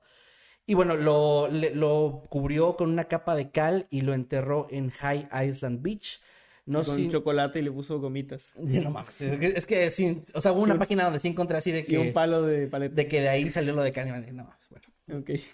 Bueno, una persona se murió y están esos. Bueno. Sí, sí, sí. Yo no mencioné nada porque hay, versiones, ¿verdad? Pero bueno, poco tiempo después de esto, muy poco tiempo después de este, de este, hecho, David Brooks, el pequeño que tenía esta relación con él. Iba a preguntar sobre él, o sea. De Sí, no, él, bueno, ahí estaba. ahí seguía como cerca de él. Y en una ocasión entró al departamento de Cole y lo encontró abusando sexualmente de otros dos jóvenes que estaban atados de pies y manos en una cama. Intentando comprar el silencio de este chico, le prometió que si no decía nada, le iba a comprar un auto, un Corvette que después sí le compró. Ok. Y las cosas... O sea, que eran muchas cosas, pero cumplía sus promesas. Sí. Mentiroso no era. Mentiroso no. bueno, las cosas pudieron haber quedado ahí, como de, bueno, el niño no dice nada y le doy un carro. Pero, em, es que me imagino que el niño llegó y vio eso y fue como, ¿y cuánto les dio a ustedes o qué? ah, fíjate, de hecho, bueno, ahorita llegamos a esa parte, pero si se pone medio culero en un, ahorita alguien más que se involucra. Imagínate los carrazos que han de tener esos, fue lo que pensó. bueno, es que también recuerda que para ese punto él ya aceptaba dinero por favores sexuales, así que... Sí, por eso te digo, de haber pensado que, que también era alguna regla. Y a mí no me ha atado a manos y pies. Que, oye, ¿qué onda? Bueno, no quedó ahí. O sea que puedo ganar más, pensó. Eh, de hecho, sí, porque no quedó nada más el ofrecimiento en un carro porque te calles, sino que se le ocurrió, como vio que, que el chico tuvo como una respuesta positiva, por decirlo así, no, no, no, no lo vio como, como que se asustara demasiado del, del hecho. Le dijo, bueno, si, si me ayudas, te empiezo a pagar. Y le ofreció 200 dólares por cada chico joven que atrajera al departamento de Dean. Ahora, 200 dólares de esa época eh, sería el equivalente a Ganaba bien el güey. Sí, ahorita sería el equivalente de 1.400 dólares por cada chico, entonces era mucho dinero. Ahora, las siguientes víctimas y las primeras en que Brooks fue partícipe fueron dos jóvenes de 14 años llamados James Glass y Danny Yates. Ambos eran conocidos de Brooks e incluso Glass ya había visitado al departamento de Kroll con anterioridad, por lo que aceptaron la invitación sin problema y el 13 de diciembre de 1970 este chico los llevó y ahí fueron los dos golpeados, atados a los dos extremos de una cama de tortura que ya tenía Coral ahí. Coral, ya había construido una cama de tortura. O, sí, algo así. Y bueno, posteriormente fueron violados, ahorcados y finalmente enterrados en un cobertizo para botes que Coral había rentado en noviembre de ese año. Ahora, se calcula que de los asesinatos conocidos de este hombre eh, fueron aproximadamente 28. entre 1970 y 1973. O sea, en tres años estuvo hiperactivo. Sí, sí eh, en, esa zona de, Estados Unidos fue, por eso mencionaba yo antes lo de que lo tienen como, lo tuvieron en su momento, como de los peores asesinos seriales de, la historia de Estados Unidos. No voy a contarles todos los casos, voy a contar nada más algunos para no contar 28 y además algunos son muy similares. Pero bueno, seis semanas después de esto, de estos primeros dos asesinatos donde Brooks estuvo involucrado, en enero 30 del 71, Brooks y Cole eh, se encontraron con dos hermanos, Donald y Jerry Waldrop, quienes estaban caminando hacia la casa de sus padres. Ambos fueron convencidos por la pareja a subirse al auto de Cole, quien los llevó entonces al departamento, otro departamento que estaba rentando ubicado en Magnum Road, donde también fueron violados, arcados y enterrados en ese mismo lugar. Em, entre marzo y mayo del 71, Cole secuestró y asesinó a otras tres víctimas. Todas vivían en Houston Heights y todos fueron enterrados en la parte trasera de ese mismo cobertizo. O sea, ahí ya, se, ya tenía como ese... Sí, ahí era donde enterraba cadáveres. Sí, digamos que ese era como su modo operandi durante ese, esa, ese periodo de tiempo. Eh, en todos estos secuestros e incluso los asesinatos, Brooks empezó a participar. De hecho, su participación se hizo cada vez mayor. En un inicio solamente los llevaba, los traía y luego él se iba. Y después ya Cor, eh, lo, lo, empezó a involucrar para que él también los golpeara o abusara de ellos. Y esto como que se fue haciendo, se fue tornando en que estos asesinatos se volvían más violentos. Ok. Eh, ya tardaba. O sea, volvían como una pareja de asesinos o algo así. Ajá, y tardaba más tiempo en matarlos y era mucho más agresivo. A veces ya simplemente los torturaba, les cortaba la piel este, de, las, de los brazos y las piernas solo para hacerlos sufrir más y eventualmente los mataba. De hecho, hubo un caso de estos en donde igual a dos amigos los, eh, los secuestraron. En ese caso sí los, sí los subieron a la fuerza y los pusieron. Eh, Cor, le dijo a los dos chicos que iba a matarlos, pero que se pusieran a pelear y el que sobreviviera lo iba a dejar vivir y el otro no. Ellos se pusieron a pelear y estuvieron durante horas golpeándose y tratando de hacerse daño hasta matarse. Y cuando uno de los dos eh, ya estaba muy debilitado, obligó al otro a observar cómo lo violaba, lo mataba y lo torturaba, y luego hizo lo mismo con él. O sea, realmente nunca los dejó. O sea, que no cumplía tanto sus promesas. No, no, al parecer no era tan buena persona como te imaginaste. Ahora, eh, en estos casos de, jóvenes desaparecidos sí hubo mucho movimiento de parte de la ciudadanía y las autoridades, o sea, sí había mucha preocupación. En un inicio no, y de hecho hubo mucha negligencia en un inicio de que los oficiales de policía y el departamento de Houston decían que tal vez los chicos estaban escapándose de casa en un inicio, o sea, los primeros casos nada más, y no ayudaban mucho a las búsquedas y no hacían mucho movimiento. Ya que empezó a volverse un problema más grande y que más y más jóvenes de, en las mismas edades desaparecían, ya empezaron a hacer estas búsquedas masivas y se empezó a tratar de, encontrar, sí, bueno, como quien los había visto por última vez, reconstruir los hechos y todo, pero la verdad es que este tipo trabajaba de una forma muy inteligente porque realmente nunca dejaba rastros y también los mataba muy rápido estas torturas que te mencionaba y todo eso no duraban más de uno o dos días, no, no los tenía mucho tiempo. Y los iba a enterrar en diferentes lugares. Ya en un, en un momento dejó de usar el cobertizo y empezó a enterrarlos en otras zonas, donde pues, los encontraron incluso algunos de ellos años después. Y bueno. Eh, ahora, de hecho, eh, es algo que sigue pasando hasta ahora de que desaparece un adolescente o una adolescente y muchas veces las mismas autoridades son de que, ah, seguro se fue con el novio o seguro está con amigos. Güey, la gente piensa eso. Eso es lo que me. O sea, las autoridades. Y, se enojan si resulta ser eso. Se enojan si, si aparece viva la persona y viene. Es como que, eh, pero que cuenten el chisme. Es como, no, güey, no tienen que contar. Lo importante es que no esté muerto en una zanja, no mames. Sí, pero bueno, sí, sigue habiendo muchísimo de eso. Como podemos ver, esto no es algo nuevo. y el problema es que en ese momento, como dices tú, eran las autoridades. Eso, eso es lo triste, que mm, eso, eso obviamente imposibilita mucho el poder encontrar más fácil o más rápido a estos, a estos jóvenes. Ahora, bueno, pasaron varios asesinatos, les decía, no voy a mencionar todos, pero hay una parte importante aquí de la historia donde entra un chico de nombre Elmer Wayne Henley. Él, en el invierno de 1971, eh, fue presentado ante Carl, Carl, perdón, por Brooks, porque era un conocido de él. Él había sido atraído a- a- al departamento con una, como una víctima más, o sea, la intención era matarlo. Sin embargo, después de que estuvieron ahí un rato y platicaron, Cole decidió que el joven sería un buen cómplice también, que también podría servirle bien, y le ofreció la misma tarifa que, que a Brooks. Este chico en un inicio se negó, aunque no sabía muy bien por qué, el único que le pidió fue tráeme jóvenes, no le dijo para Sí. qué o cuál era la intención, y tampoco sabía que asesinaba gente. Igual dijo que no, y, y rechazó el ofrecimiento y lo dejaron ir.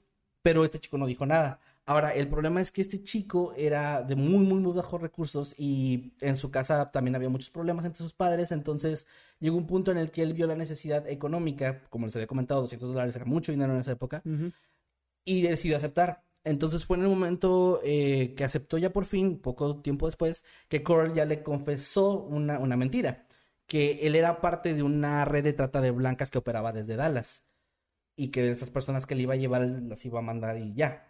Ok. Entonces este chico comenzó también Dijo, a... entonces no es tan malo. No, no, entonces, bueno, Sí, solo trafica gente. solo sí, so- no, no está tan mal. Pero no los matas, no. Ah, bueno. Ah, bueno, entonces está bien. Ahora, em, este chico em, pasa algún, algún tiempo y ya empieza también a ayudar, empieza a llevar víctimas y en cierto punto ya se le revela eh, por parte de Brooks que en realidad sí asesinaban a estas personas y que también abusaban de ellas. Y tú pensarás, oh, en ese momento él se dio cuenta de todo lo que estaba mal. No, empezó a, a participar también en estos actos. Ok, ¿cuánta gente había ahí que, Solo que le, dos. gusta, que le gustaba matar? O sea, en un pinche lugar, ¿no? Pues sí, este chico también aceptó y de nuevo, igual que en el caso de Brooks, eh, su participación de ser menor en un inicio empezó a crecer más. Ahora, aquí empieza un problema bastante grande, que es, eh, empezaron a notar que Coral en- ya no les pedía que trajeran chicos. Ellos lo hacían casi por voluntad propia, por decirlo de alguna forma, porque notaban los patrones de comportamiento de este hombre. O sea, si lo empezaban a ver muy nervioso, muy agresivo con ellos, o que fumaba demasiado, que estaba como ansioso, Ajá. iban por un joven y lo llevaban. Como que eso lo calmaba. Y o- eso lo calma, ajá, ya hacer este acto horrible de torturarlos y, y matarlos y todo esto y violarlos, lo tranquilizaba y ya. Pero también este hombre, obviamente era alguien súper ya inestable y horrible, que también empezó en alguna ocasión a, a golpearlos y a drogar a uno de ellos para violarlo mientras el otro estaba viendo. Entonces también, o sea, Ok. este, este abuso ya, incluso de violencia, ya se empezaba a traspasar no solamente a las víctimas, sino también a estos cómplices que tenía. Ujú. Ahora, em, pasa, pasa el tiempo y llevan a más Y los más- recuerdos. ¿Se van alejando ya? Sí. Eh, no, lo que iba a decir es que después de que estos chicos durante otros dos años más eh, siguen ayudándole, ya como ahora sí que una ya tienen esta mancuerna donde los dos atraen chicos que conocen de las escuelas, de los barrios cercanos y todo esto, llega un punto en el que mm, eh, Brooks consigue una novia y empieza una relación formal con ella y se, se termina casando, si no me equivoco, o se quedan como prometidos y la chica se embaraza. En este punto, en este punto Brooks ya, ya había tenido bastante dinero de parte de Hall Ujú. y ya se empezó a alejar un poco de ellos, pero por esta, no porque ya viera esto mal, simplemente porque quería como enfocarse un poco en su vida. Sí. Y en este, en este tiempo... Prefirió a, a su vida personal que su carrera. Sí, sí, hizo un sacrificio. Ajá. Y bueno, en este tiempo Henley ya confesó después que eh, los asesinatos bajaron bastante. De hecho, entre el 1 de febrero y el 4 de junio del 73 no hubo ninguna víctima, o conocida al menos. Y este, este Corl empezó a, a calmarse y a volverse como ya más retraído de nuevo y como serio, como si le hubiera afectado de alguna forma que Brooks se hubiera ido. Pero bueno, este chico como que ya seguía como ahí cerca de él, trabajando ahí con él. Y llegó un punto en el que eh, Brooks volvió, o sea, no, no me acuerdo ahorita específicamente la razón por la que dejó de estar con la chica, pero el punto es que sí dejaron de estar juntos, vuelve con, con, o sea, como a trabajar con este güey, y de nuevo se vuelve a ir, o sea, como que Mm. está nada más un tiempo y como por dinero, aunque eso nunca quedó tan claro, como Sí. por dinero simplemente va, hace trabajos para él de nuevo, se activa, empiezan a asesinar gente y todo esto, hay más víctimas en ese, en ese tiempo y se van. Ahora, eh, déjame nada más ver la parte de... Perdón, se me perdió esta parte. Sí. Ok, sí, aquí está. Muy bien. eh, Después de que Brooks se casó finalmente con su prometida embarazada, Kelly se convirtió en el único procurador de víctimas de Cole en julio del 73 de nuevo. Ayudó todavía al secuestro y asesinato de otros tres jóvenes entre el 19 y el 25 de julio. Y él afirmó que estos eran, habían sido los únicos que habían ocurrido en ese, en ese tiempo. Y entonces ya Brooks ya no participaba. Una de estas víctimas, eh, que había sido Michael Balch, de 15 años, de hecho era hermano de otra víctima anterior, de Billy Balch, que había, visto, había sido visto por su familia meses antes por última vez. Esto no, nunca dijeron realmente si eso había sido planeado o no, pero sí es como que, mm, bueno, mataron primero a uno y luego al otro hermano. Y enterraron eh, de nuevo los cuerpos y todo esto, eh, Henley le estuvo ayudando. Ahora, el 3 de agosto del 73, es lo que estaba buscando, perdón, Coral mató a su última víctima, un niño de 13 años del sur de Houston llamado James Stanton Draymala. Draymala fue secuestrado por Brooks y Coral, de nuevo, que ya estaba como ayudándoles. O sea, ya no fue, eh, muchos no eran atraídos, sino que eran directamente secuestrados. Sí, ya, ya, de hecho hubo varios casos donde sí los, los eh, encontraban en las carreteras o en los caminos y los subían a la fuerza. Ya ni siquiera, en algunos casos ya ni siquiera los atraían de otra forma mm, más Sí. voluntaria, ¿no? Este, o ya no eran engañados todos. Bueno, lo subieron, este, y en la casa de Curl, Daimala fue atado a la tabla de tortura de Curl, fue violado, torturado, estrangulado con una cuerda antes de ser enterrado en el cobertizo para botes. Brooks luego describió a este niño como un peque- el más pequeño de los más pequeños que habían llevado, como pequeño y rubio, que mm, para quien ya había comprado en alguna ocasión anterior una pizza y cuya compañía había pasado, em, perdón, ya le había comprado una pizza y había pasado con él unos 45 minutos en el lugar del departamento antes de que fuera atacado. O sea, no se especifica exactamente si en esta parte él como que trató de no ser tan malo con el niño, pero sí, sí mencionó que como que estuvo más tiempo con él que con otras víctimas Ajá. antes de que ya eh, Cole lo asesinara como siempre. Ahora, la noche del el, el 7 de agosto del 73, Henley invitó a una joven eh, a asistir a una fiesta en la residencia de Cole en Pasadena. Eh, él era ya un, conocido de Cole que estaba ya previsto desde hace tiempo para ser una víctima más. Brooks no estaba presente en ese momento y los dos jóvenes llegaron a la casa de Cole donde empezaron a mm, eh, drogarse. Un rato bebieron alcohol hasta la medianoche antes de salir de la casa y prometieron regresar en breve. Henley y Curly luego regresaron a Houston Heights y, eh, y Curly estacionó su vehículo cerca de la casa de Henley. Los dos salieron del vehículo y al escuchar una conmoción que estaba al otro lado de la calle, eh, se acercaron a una chica llamada Rhonda Louise Williams que, que venía camino a su casa y tenía como, estaba como en medio de una discusión. Entonces se acercaron con ella, hablaron con ella y le invitaron a la casa también. Entonces eh, llegan a la casa de Cole, están ahí de nuevo, Y dijo, platican. claro, son los setentas. Sí, es que realmente parece, ahorita sí parece como, no mames, ¿cómo vas a tratar así que te lleven? No, pero era, era- eran otros tiempos. Y bueno, eh, ellos de nuevo te digo, le invitan y ahora van a la casa de Cole en Pasadena de nuevo. A las 3 de la mañana eh, llegan a- al lugar y Cole cuando se da cuenta de que hay una chica ahí, se enfurece con Henley porque él no quería mujeres en el lugar. Y le, o sea, Son de mala suerte. lo- pues no, más bien como, en el, como en el mar, como creían los marineros. ¿sí, no? Son mala suerte en los asesinatos de las mujeres. Sí. Sí, de, hecho, de hecho es lo que aclaré hace rato y quería eh, recalcar aquí, que todas estas víctimas fueron hombres. Eh, o sea, él nada más asesinaba y violaba y todo esto a chicos. Entonces él se, se puso furioso y empezó a querer agredir a Henley diciéndole que pues, había arruinado todos los planes, que echó a perder todo, que él no quería hacer como nada con ella, pero que le iba a matar. Porque por, por haberla Por haberla llevado ahí. Que le iba a matar. Pero este chico, Henley, lo, lo calmó. Le dijo que no, que la iba a llevar de ahí lejos, que le explicó como la situación de por qué la había traído, que había tenido problemas, como... Ok, o sea, sí la ayudaron de, Él, de- él, de él- verdad. Sí, o sea, él sí la quiere ayudar. Y bueno, eh, se calma y dice, ok, empiezan a beber, a drogarse. Y después... Se Y la chava dice, hay que matarlo. eh. No, después se desmayaron. Eh, Henley, Curly y Williams se desmayaron ah, en el lugar. Y des- eh, Henley despertó y estaba ya acostado boca abajo. Y Cole estaba esposando en ese momento a él. Ah, tenía la boca cubierta con cinta adhesiva y, adhesiva, perdón, y los tobillos habían sido ya amarrados también. Curly y Williams estaban junto a Henley, atados también con una cuerda de nylon, amordazados con cinta adhesiva y boca abajo en el suelo. Curly ya había sido desnudada para ese momento. Eh, al darse cuenta de que Curly se había despertado, Kors le quitó la mordaza y Henley protestó contra las acciones de este tipo, diciéndole que no debía, no, no era necesario lo que estaba haciendo y que no porque iba a matar a la chica, si él ya le había dicho que lo iba a arreglar, ¿no? Entonces empezaron a tener como una discusión y Cole le, retiró, le reiteró perdón, que estaba muy molesto por haber traído una mujer a su casa, por haber este, hecho esa estupidez y que iba a matar a los tres después de torturarlos y abusar de ellos. Se refería más a, sí, bueno, a, los hombres, al hombre, no a la chica. Pero, este, y ahí, es una frase un tanto como famosa o infame de él, donde gritó, empezó a gritar como loco, voy a matarlos a todos, pero primero voy a divertirme. Y empezó a patear a Williams en el pecho antes de levantar a Henley y lo arrastró hasta la cocina. Y entonces, que ahí en ese punto es la parte importante de la historia porque tomó una pistola, sacó una pistola, se lo puso en la cabeza y lo empezó a amenazar de muerte. Pero este chico de nuevo logró calmarlo, ya lo conocía, logró calmarlo un poco y cuando se dio cuenta que ya lo iba a empezar a liberar y como que ya estaba entendiendo, empezó a pelear con él para quitarle el arma.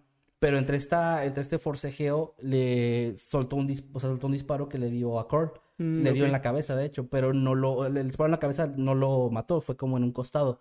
Pero ya se quedó como muy este, aturdido.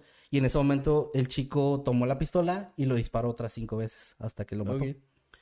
Ahora, eh, este güey nunca lo agarró la policía ni nada, fue hasta No, esa es la parte como cabrona del caso, porque eh, Henley con toda la situación que estaba, tomó la decisión de él llamar a las autoridades, él llamar a la policía y confesar lo que había pasado con Cord. Y después que ya fue, llegó la, policía por ellos y todo esto, empezó a, mm, confesar todos los crímenes.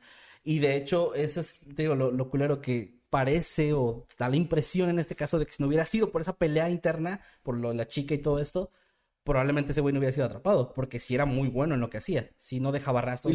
él era muy bueno y la policía bien incompetente. Al parecer. Entonces no había forma de que lo atraparan. Ajá. Y bueno, eh, ya para no hacer la parte final de la historia tan larga, pues la policía eh, empezó a interrogarlos y cuando Henley confesó todo fueron a arrestar a Brooks y ya ambos confesaron lo que habían estado haciendo durante los últimos tres años. Bueno, en el caso de Henley dos años, Brooks sí llevaba tres años haciéndolo, igual que, que Cole. Y bueno, empezaron a ayudar a la policía a encontrar algunos de los cuerpos. Ahí fue cuando finalmente algunos chicos que habían sido asesinados años atrás ya fueron encontrados y algunos sí, algunos no, porque al parecer ahí descubrieron que Cole había asesinado también a algunos jóvenes sin, sin ayuda de estos dos chicos. había, sin, que ellos supieran. Había gente desaparecida que ellos no sabían quiénes eran. ellos no, no tenían información de eso, entonces hubo gente que no, en su momento no había sido, no fue encontrada. Ahora, em, esto se volvió obviamente un escándalo grandísimo para los medios y empezó un juicio en contra de estos dos chicos. Em, la, parte de los juicios y de las investigaciones, pues básicamente, lo del, como resumido, sí encontraron, como te decía, la mayoría de los cuerpos, pudieron este, dar con los cuerpos para la familia de las víctimas y empezar a hacer como ya el perfil de este hombre y de ver qué había pasado, reconstruyendo las historias de estos dos. Y finalmente, eh, el 27 de junio del 79, el jurado deliberó durante más de dos horas antes de llegar a un veredicto que Henley había sido declarado culpable de seis asesinatos y sentenciado a seis penas simultáneas de, o pues, cadenas perpetuas, por así decirlo, de 99 años cada una. Entonces, este juicio de hecho tuvo bastante, o sea, se alargó bastante, pero fue la conclusión a la que llegaron. Y en el caso de Brooks, este duró menos de una semana el jurado deliberó durante solo 90 minutos antes de llegar a un veredicto. Fue declarado culpable del asesinato de Lawrence el 4 de marzo del 75 y condenado a cadena perpetua. Brooks, eh, a diferencia de Henley, él no mostró ninguna emoción cuando se dictaminó la sentencia y de hecho, aunque sí había confesado, no se veía arrepentido para nada. O sea, él no se veía conmocionado ni Es que ya lo había trabajado así como desde muy niño, ¿no? Sí, de hecho, como te decía, él había sido el que se volvió más violento de los dos cómplices. Él ya, ya cuando formaba parte de los asesinatos era más agresivo, más violento y más cruel. Entonces, bueno, este, y pues bueno, lo condenaron a cadena perpetua, como decía. Eh, también apeló a la sentencia alegando que las confesiones firmadas utilizadas en su contra fueron tomadas sin que él se le informaran de sus derechos legales, o sea, como que según habían hecho mal su trabajo, pero la apelación fue desestimada en el 79, en mayo. ¿A cuánto lo condenaron a él, perdón? Eh, cadena perpetua. Ah, ok. Sí, no, fue más así como simplemente cadena perpetua. Ahora, Henley cumple cadena perpetua en la unidad Mark W. Michael del condado de Anderson, Texas. Se han denegado sucesivas solicitudes de libertad condicional que datan de julio de 1980. Han intentado, pero no, no, no ha sido. Y todavía está como elegible para libertad condicional en octubre de 2025. Pero pues, igual que en las anteriores, lo más probable es que se la... Sí, no, ya perdió toda su vida ahí, ¿no? También. Eh, Brooks, por su parte, eh, cumplió una cadena perpetua en la unidad Terrell, cerca de Rosharon, Texas. Y esta parte esta me, me sorprendió un poco. Murió por complicaciones relacionadas con el COVID-19 en un hospital de Galveston el 28 de mayo del 2020 a la edad de 65 años. Y bueno, pues ya nada más por Como como... volteado al revés. Lo volteó una al revés, misteriosa niebla. Sí, porque se parecía a alguien que lo asesinó. Ajá. Este, no, pues bueno, y esa es la parte final un poco más resumida de la historia. No quise irme, yo sé que faltaron algunos detalles, no quise irme a tantos detalles porque la verdad es que casi el caso te puedes ir víctima por víctima y ahí pues pa- pa- mu- son muy similares los casos entre sí y pues sí está como Sí, muy el, el móvil, el modus operandi es muy... Es básicamente eso que les conté al final. Entonces ahí queda el caso de el Candyman. Y sí, leyéndolo, viendo, viendo lo que pasó, sí me resulta de los más eh, espeluznantes en especial porque, bueno, atacaba niños. No te aguantaste de cantarla, güey. Es que está, muy buena la No te canción. aguantaste de cantar. Ay. Pues ya, bueno, fue básicamente ese es el caso que traje el día de hoy. Esa es la historia de el Candyman. Y pues ojalá Bien. que sea parecido interesante. Eh, muy buen tema, muy, muy oscuro, pero, pero muy bueno. Como suelen ser los asesinos. sí. Así es. Y pues bueno, muchas gracias. Ojalá que les hayan gustado estos temas. Agradecemos a las más de 800 personas que están aquí. Ey. Pensamos que iba a haber menos por el cambio de día y eso, pero eh, gracias a los que a los que están y también si estás viendo esto en otro día diferente y dices, oye, yo los jueves a las 8 no tengo nada que hacer normalmente o, o voy llegando de mi trabajo o lo que sea, eh, pues aquí lo puedes ver en vivo cada jueves a partir de este jueves a las 8 de la noche para estar aquí en Octámbulos. Les recordamos que se pueden unir a nuestros grupos de Facebook, Octámbulos Podcast, donde vamos a estar poniendo imágenes de los casos, un poquito a lo mejor de información extra que pueda salir por ahí, de los casos que vimos en esta ocasión y de los que veamos después. De hecho, Y también eh, pueden poner ahí sus memes, y eso que ya vi que compartieron algunos en Twitter. Ah, mira. De hecho, encontré, encontré una especie de resumen de cada una de las víctimas, como con la descripción rápida de cómo fueron secuestrados, qué les pasó y si los encontraron o no. Y eso lo, lo voy a compartir en el grupo para que lo, si quieren más a detalle, pues leerlo ahí está. Así es, los Eh, dos casos me parecieron la verdad muy, muy buenos, o sea, son como de esos, esos casos que están muy bien documentados creo, Ajá. en ambos, Sí, en que- ambas que buena situaciones. información, digamos, para, para Ca- hablar. cada uno en su, en su estilo más, este, del estilo paranormal y el estilo crimen real y eso. Que por cierto, quería mencionar, o sea, ya, ya dije, ya acabé mi caso, pero nada más como mención de opinión personal en, en esto del caso de Candyman, sí me sorprendió mucho leer que no tuvo una infancia particularmente difícil, ningún... No, no, no, es No pa- parece que tuviera ningún parece una persona que simplemente se, se hizo Se mala de repente. Sí, se volvió loco el güey y empezó a querer matar porque sí, o sea, no, no sé realmente qué habrá sido ahí. Por ejemplo, el, lo primero de que, bueno, se... Obviamente ya tenía sus problemas ahí al acercarse a niños, darles dulces y luego pedir favores sexuales o ¿Cómo? pagar por eso. Pero de eso a matar ya es como que un Y es que eso es salto lo que me grande. sorprende, que incluso en la historia tú vas leyendo y vas leyendo de que se acercaba a los niños y que lo de este eh, Brooks, David Brooks, que ya empezó a pagarle y dices, ok, está súper Ujú. cabrón eso. Pero pasa de eso a, a matar, o sea, Sí, ya, ya como que da ese brinco de... Sí, Como que él, eh, precisamente estabas contando la historia y yo estaba pensando como en qué momento pasó a, pasó a, a eso. O sea, yo también me quedé igual. no, no es como que pareciera tener... También era alguien muy retraído porque... Y güey, güey, trabajador, digamos, de que pues la empresa me- medio la sacó adelante él, a su familia, o sea, no sé. Es, es una historia que me parece muy curiosa porque normalmente es un poco más fácil rastrear de dónde puede venir un- una persona así, dónde sus Ajá. motivaciones, ¿no? Por No, acá. Hay muchas historias sobre se dio un golpe en la cabeza o sufrió mucho abuso y luego descubrió que le excitaba el dolor ajeno o algo así, pero aquí no hay como un punto donde te pudieras dar cuenta. Simplemente un día secuestró a este tipo, a este chico en la carretera y lo mató. Y ya de ahí. Y de ahí en adelante. Y bueno, vamos a leer algunos de los superchats, Sí, bueno, claro. todos los superchats que nos hayan llegado. los Sí, algunos. todos los superchats que nos hayan llegado. Por ejemplo, el de Román J, que nos manda dos dólares, muchas gracias, y dice, hagan un podcast del ser mitológico Esquilax. Se aleja galopando. Para quienes no sepan qué es un Esquilax, es un ser mitológico que es un caballo que nació con la cabeza de un conejo y el cuerpo de un conejo. Así es, es correcto. Eh, sí, perdón. eh, vamos a. Es que estaba viendo unas encuestas que hizo aquí Eddie, que por cierto, eh, si para los que estén en vivo o quieran estar en vivo en una futura ocasión, Eddie hace varias encuestas en, durante la transmisión. Por ejemplo, el 56% de la gente dijo que sí extrañaban Octámbulos, el 39% dijo obvio, Ajá. y un 4%, dijo no. que no. Yo, no, no, no, no, no me gustaba a mí. No, no lo extrañaba. Este, también fíjate, por ejemplo, aquí hay gente que nos está comentando de que el horario nuevo, este jueves a las 8 de la noche, les parece eh, más chill, más accesible, más adecuado y menos accesible. El 14% dijo menos accesible, entonces estamos hablando de que la mayoría, bueno. Está muy bien. Sí, es que pensamos, por ejemplo, que nosotros no, pero mucha gente tiene vida social y los sábados sale o hace cosas. Estuvimos, Entonces, estuvimos haciendo investigación de campo de que muchos programas en vivo no se transmiten los días sábados porque la gente está ocupada. sí, la gente hace cosas los sábados, no sé por qué, pero bueno, ahí están Yo los pensé números. que teníamos un acuerdo, pero pues bueno, si ustedes quieren bueno, ahí hacer está. fiestas y ser felices, pues Las pompitas del Nightcrawler se acaba de hacer miembro eh, habitante infernal. Ah, no, perdón, tiene ya dos meses como habitante infernal y dice, para- ya extrañaba demasiado este hermoso podcast. Pues muchas Muchas gracias. gracias, pompitas de. Gracias. Tus posaderas. estaban escribiendo mientras yo daba mi tema. Luego dije qué habilidad. Eh, bueno, también Veros Jordan nos manda un, su- un super chat de membresía y está cumpliendo ocho meses de miembro eterno, de habitante eterno. Y Muchas dice, gracias. Qué felicidad verlos después de tanto tiempo. Espero hayan disfrutado sus vacaciones. Saludos a todos y nos manda un emoji de cada uno de los miembros de Noctámbulos, o sea, de los este, staff. Y muchas gracias, Veros Jordan. Un abrazo. Qué chido que les. Muchas que les gracias. gustó también estar acá con nosotros. Gracias, de verdad. Gracias también a eh, Ginette González a la torre que nos manda 50 pesitos. Muchas gracias. Dice, chicos, me podrían felicitar por mi cumpleaños. Los amo. Y dos corazoncitos. Eh, claro que claro que sí, Ginette. Feliz cumpleaños. Que te la pases excelentemente bien. Come muy rico. Y pues gracias por acompañarnos en esta ocasión. Sí, muchísimas, muchísimas felicidades. Que la pases increíble y de lo mejor. Y aléjate de la niebla que voltea al revés a la gente porque está entre nosotros. Sí. Felicidades. Eh, también acá Emiliano Valdés está uniéndose como habitante inmortal.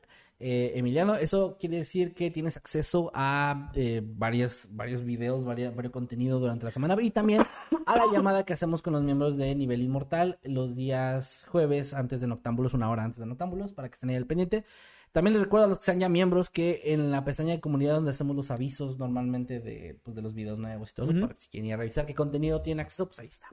También Sandra Villanueva, perdón, Eh, Sí, nos mandó dos dólares. Es que como el anterior era un... Bueno. sí, sí, sí, adelante. Eh, y saludos desde Fort Worth, Texas. Saludos. Saludos. Fort Worth, Texas. Y Sandra. También. Sandra Villanueva nos manda 5 dólares y dice, me pueden saludar, eh, si me pueden saludar a mi novio Sergio de Black Reaper y te amo mi rey.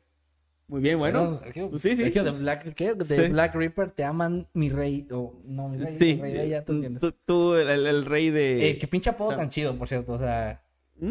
soy, soy Sergio de Black Reaper. Black Reaper. Así con esa voz. Sí, Black Reaper. Un saludo. Y bueno, saludos. Alex Gobey93 nos deja 50 pesitos y dice: Buenas noches, Kevin, y no hay pelo. Les mando para una coca de 600. Tomen del mismo envase y denle Eddie. Es mi primera vez en vivo y. Como que... Bueno, ok. Estamos, creo que estamos cumpliendo una fantasía. O sea, es como. Sí, es muy específico "Ah, eso. Dale la coca a Eddie y luego muy tú. específico. Claro. Saludos, Alex. Sorbo de tres. Ah, así empezó Candyman, güey. Este, Sí, así de que eh, te pago para que le tomes al mismo tiempo a la coca. Muy bien. Lina VDA nos manda 20 pesitos. Dice: Los veo después, chicos. Un saludo enorme, los TQM. Pues sí, hay gente sí. que no, que simplemente tampoco puede hoy. O no quiere. También no, no, no tiene por qué querer. Ay, pues, yo no quiero ver. muchas, gracias muchas gracias, Lina. También Perla JC Martínez nos eh, se está uniendo como habitante infernal, así que spamea esos emotes, esos emojis ahí en el chat, Perla, y muchas gracias por tu apoyo y bienvenida. Gracias también a Cylon que nos manda 20 pesitos. Dice: Hola, estimados, los extrañaba. Muchas, también. muchas gracias. Nosotros también ya extrañábamos estar aquí, Sí, la te- verdad. les juro, sinceramente, sí extrañaba estar aquí en Noctámbulos. Me gusta mucho estar platicando de estas cosas y, y el- la- tener ese acercamiento con ustedes está muy cool. Así que, Cylon, un abrazo, que estés muy bien. Acá Jesús Mercado nos deja también un super chat de 50 pesos y dice: Primera vez que los veo en vivo, ¡ey! Eh, muy bien. los estoy viendo en el trabajo. Saludos, literalmente, Candyman era un sugar daddy. literalmente, güey. Es un gran chiste. Es un gran chiste. Muy bien, Jesús. Jesús, tienes todo mi respeto. Y no Sí. voy a decir nada ¿Qué, porque... qué haría Jesús? Pues un chiste de... Un chistazo, un chistazo. Muy bien. Jesús, un abrazo. Román J, gracias por ser ya miembro por 17 meses como habitante inmortal. Wow, muchas Dice gracias. tres pequeñas frases que te ayudarán a lo largo de tu vida. La primera, cúbreme. La segunda, buena idea, jefe. Y la tercera, estaba así cuando llegué. Sí, son grandes frases. Grandes frases. Yo he grandes usado frases. mucho la tercera. Ya estaba así cuando llegué, sí lo he notado, lo he notado. Eh, Román, un abrazo, gracias por, por eso. Jesús, de nuevo, Jesús Mercado nos manda 20 pesitos y dice... Eh, Isa, estoy afuera, deja de ver noctámbulos y abre. Muy bien, Isa, por favor. Puta madre, güey, leímos esto ya al final. Sí, ya, está congelado ahí Ya. Jesús, ya Jesús. Ya Jesús, pues ya. Bueno, Jesús, esperamos que estés bien y que Isa te haya abierto la puerta. Qué, qué, qué bueno. La- las piernas de Kevin y una foto de tus piernas dicen. Ah, no, perdón. Así dice. Las piernas de Kevin dicen y No, no dijo nada. MXN10. O sea, lo dijo MXN10. Se me no dijo nada, o sea, es... ¿Dicen, ¿Dicen eso? Gracias. Sí, eso dicen. Ah, bueno. Ahí Gracias a las dicen- piernas de Kevin Mierda. dicen. Gracias, muchas gracias. Quería, bueno. antes de continuar, eh, ya no nuevos ahorita, ¿verdad? Ok, quería antes de continuar, antes de dar las redes sociales, hacer un aviso que ya hicimos en, en redes y en, en la pestaña de comunidad. Pero aprovechando que hay gente aquí con nosotros viéndonos, les aviso, les anuncio que hoy renuncio a tus negocios. ¿cómo va? Bueno, que ya tenemos Por TikTok ti me quedé como oficial. Mona Lisa. Sin llanto y sin sonrisa. Bueno, que ya tenemos TikTok oficial del canal porque un hijo o hija de la chingada hizo uno que se llamaba Mundo Creepy Oficial y empezó a subir ¿En serio? videos. Y sí fue como que, ay, sí, güey, me, me topé ahí con eso y dije, ah, No sabía, chinga. me apareció en For You ahí un, mi voz, güey. Ah, chingada. Y- y mira, Alguien estaba subiendo. Hay otro que, es Mundo Creepy no sé qué, pero que dice, no soy el oficial y pues sube algunas cosas, fotos. ah, chido. Una, una cuenta fan está chida. Un hijo de la chingada o hija de la chingada que dice Mundo Creepy oficial empieza a subir y tiene como 4000 seguidores. Así que, dos cosas. Eh, Mundo Creepy Oficial, así como está, nos pueden seguir en TikTok. Ya hay un video, mañana se publica otro y vamos a estar publicando contenido de forma muy, muy, muy frecuente por allá para que vean y lo vean. Son pues las historias que contamos, pero en formato de TikTok que se da muy bien, creo. Quedó muy bien, me gustó mucho el Sí, contenido. pues son historias en lugar de cuatro o cinco por video. Los que pues es quepan una... en tres minutos. Sí, de- es- normalmente es una historia, ¿no? Sí, pero está chido. Subimos de historias de Oxos para que lo vean y lo vean si no lo han visto. Ahí apoyen, dejen un comentario, un follow y todo eso. Y si se topan con una cuenta que diga Mundo Creepy Oficial, pero que no sea la nuestra, pinche reporte y Muy bien, sí. este y ya. Y pues ahí, ahí nos pueden buscar. Ricardo Hernández Martínez dice, me mandan saludos, estoy enfermo de la garganta. Yo también, un saludo para ti. Pero deberías mandarme saludos también porque estoy enfermo de la garganta. Chingat, ¿no? Estaría chido. ¿No? Ah, que por cierto, otra cosa que no hemos mencionado es lo que cambiamos el logo de Noctámbulo. Ah, sí, ya lo habrán notado. Y Va a la haber miniatura también. el tipo de Miniatura, miniatura. va a haber nuevo intro pronto y etcétera para que lo vean. No, es, no es tal cual. Sí, sí, sí, ahorita lo- los leo. No es tal cual una nueva temporada porque Noctambulus no está dividido en temporadas. No. Pero véanlo como una nueva etapa en, esta, en este podcast. Las pompitas de Nightcrawler le dice, ¿ustedes tienen vida social? Sí, yo no. Yo no. Bueno, vamos a ver qué hay en Twitter con el hashtag Noctambulos Podcast. Es buena idea. Ah, vayan a, a cualquiera de nuestras redes sociales y chequen la publicación más reciente. Es arroba Mundo Creepy Oficial y el otro es Mundo Creepy guión- guion bajo oficial. No tiene guiones bajos en la nuestra cuenta. Es Mundo Creepy Oficial como la de Instagram. Pero más fácil, vayan y chequen el, el link que dejamos en las redes sociales o en Community, en la pestaña de comunidad. Vayan y revisen y ahí van a ver cuál Y es denle follow a ese. Y, y nada, nos van a reportar a Y nosotros, ¿no? quítenle el follow si ya le habían dado al otro. Y Shaman dice, eh, sh- hashtag Noctambulos Podcast, no leyeron mi superchat, fue de los primeros. A ver qué pasó ahí, Eddie. Eddie. A ver, vamos a ver. El, el primero que tengo aquí yo es de Román J. Es que así que aparece como el primero, ¿no? Pero no sé qué no sé- a lo mejor no Eh, sé, a lo mejor YouTube no lo, no lo agregó aquí al resumen. Pues mira, no nos aparece aquí, eh, Shaman. La verdad, puedes dejarnos ahí mismo con el hashtag lo que nos hayas dicho. Puedes dejar junto a otro superchat. No, no, no. Ahí, ahí en Twitter con este hashtag nos puedes dejar este lo que nos hayas dicho en ese superchat porque no nos aparece. Dice acá eh, Jacqueline Ortega, los quiero. Eh, gracias Jacqueline, también te queremos. También Naiguanda, también a Naiguanda estuvieron ahí como moderadoras del chat. Muchas gracias chicas, un abrazo. Y Naiguanda dice, ¿existe la vida social o es un invento del gobierno? Yo creo que es un invento. Tal vez. Mira, Bárbara dice, les vamos a reportar el TikTok por accidente. Tienes razón, Bárbara, no, no debí decir eso. Paola dice, hashtag Noctámbulos Podcast. Arroba Kevin Masketman. Hoy hablaré del caso de Candyman. Yo inmediatamente y me, me sumo por dos. Y ya porque nos, nos van a copyright. Pero bueno, yo Acá- también estoy así. sí, ya. Cassandra Bienpica Mesa nos mandó un super chat de membresía, que ha sido ocho meses habitante infernal. Muchas gracias, Cassandra.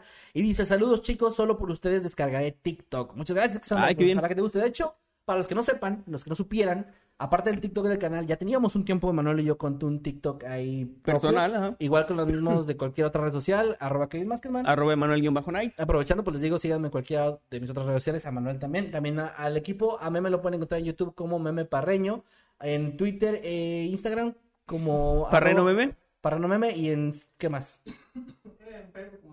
Y en Facebook como Parreno. Y en Tinder como ese parrenito sexy. Máquina de fuego. bueno, ahí sigan a Meme también. Y también a Eddie como arroba. Eh, dice que ya ahora sí. Ya ahora sí, ya nada de que Ángel Seckerman, nada de No. que Sonsack, Eddie nada. Secker, sí. Arroba Eddie Secker, ahí síganlo. Y también en su canal de Twitch, de YouTube y pues todas las demás redes sociales. Y su Sal-. No broma. saludos, no, no es broma. Saludos a Ana Cañizares, que dice hashtag Noctambulos Podcast. Hoy después de seguir el canal hace más de cinco años, puedo darme el gusto de verlo en vivo. Uh, Se los quiere chicos, es un gusto disfrutar del contenido que generan. Saludos desde Argentina. Postdata, pido un saludito de ambos con voz de narrador, please. Claro que sí. Hola, ¿qué tal? Buenos días, tardes o noches. Los saluda su amigo Nightcrawler. y su amigo Candyman. Y este es un saludo muy especial para Ana, que nos ve desde hace cinco años. Muchas gracias, muchas, Ana. Muchas gracias. Un abrazo y no es cierto. Soy más que no, no hago eso Candyman. tururú, No debí decir eso, no debí decir eso. Hoy no debía decir muchas cosas. Bueno, eh, acá también saluditos a Ricardo Hernández Martínez. Jesús Mercado nos dejó otro superchat de 10 pesitos. No dejó texto, pero nos agregó eso. Aida Alejandra, que dice que ya se le acabó la pila, que nos ve después. Jocelyn López, Eduardo XD. Samarazu90 dice que si lo saludamos, claro, saludos Samarazu. Y pues ya, sí, nos vamos, nos vamos yendo, como diría.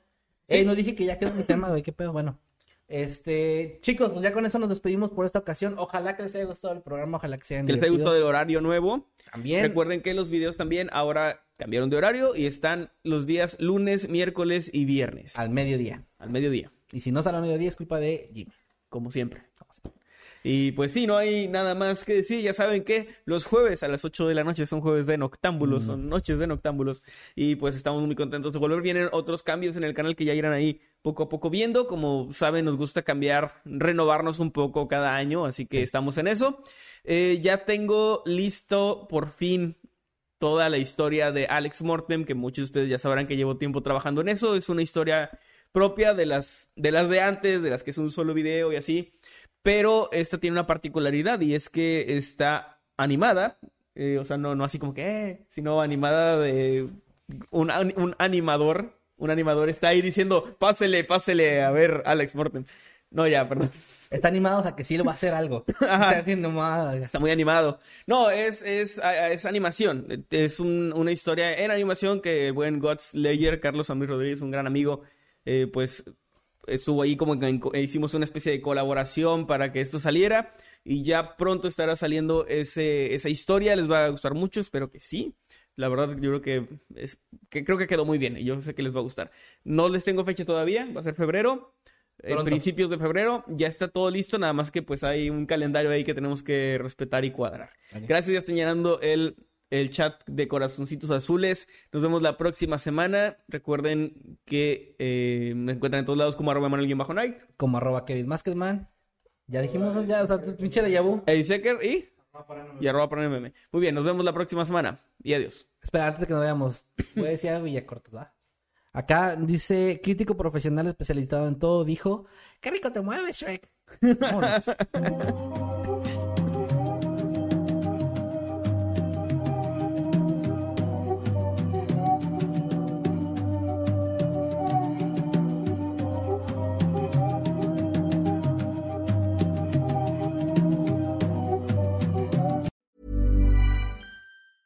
Hey, folks, I'm Mark Marin from the WTF Podcast, and this episode is brought to you by Kleenex Ultra Soft Tissues, your ally to help tackle your allergy symptoms this season. I love the change of seasons, but nobody loves pollen and all those other things floating in the air that make you sneeze during this nice weather. Kleenex Ultra Soft Tissues are hypoallergenic and allergist approved, so fight back against watery eyes and runny noses without worrying about irritating your skin. For this allergy season, grab Kleenex and face allergies head on.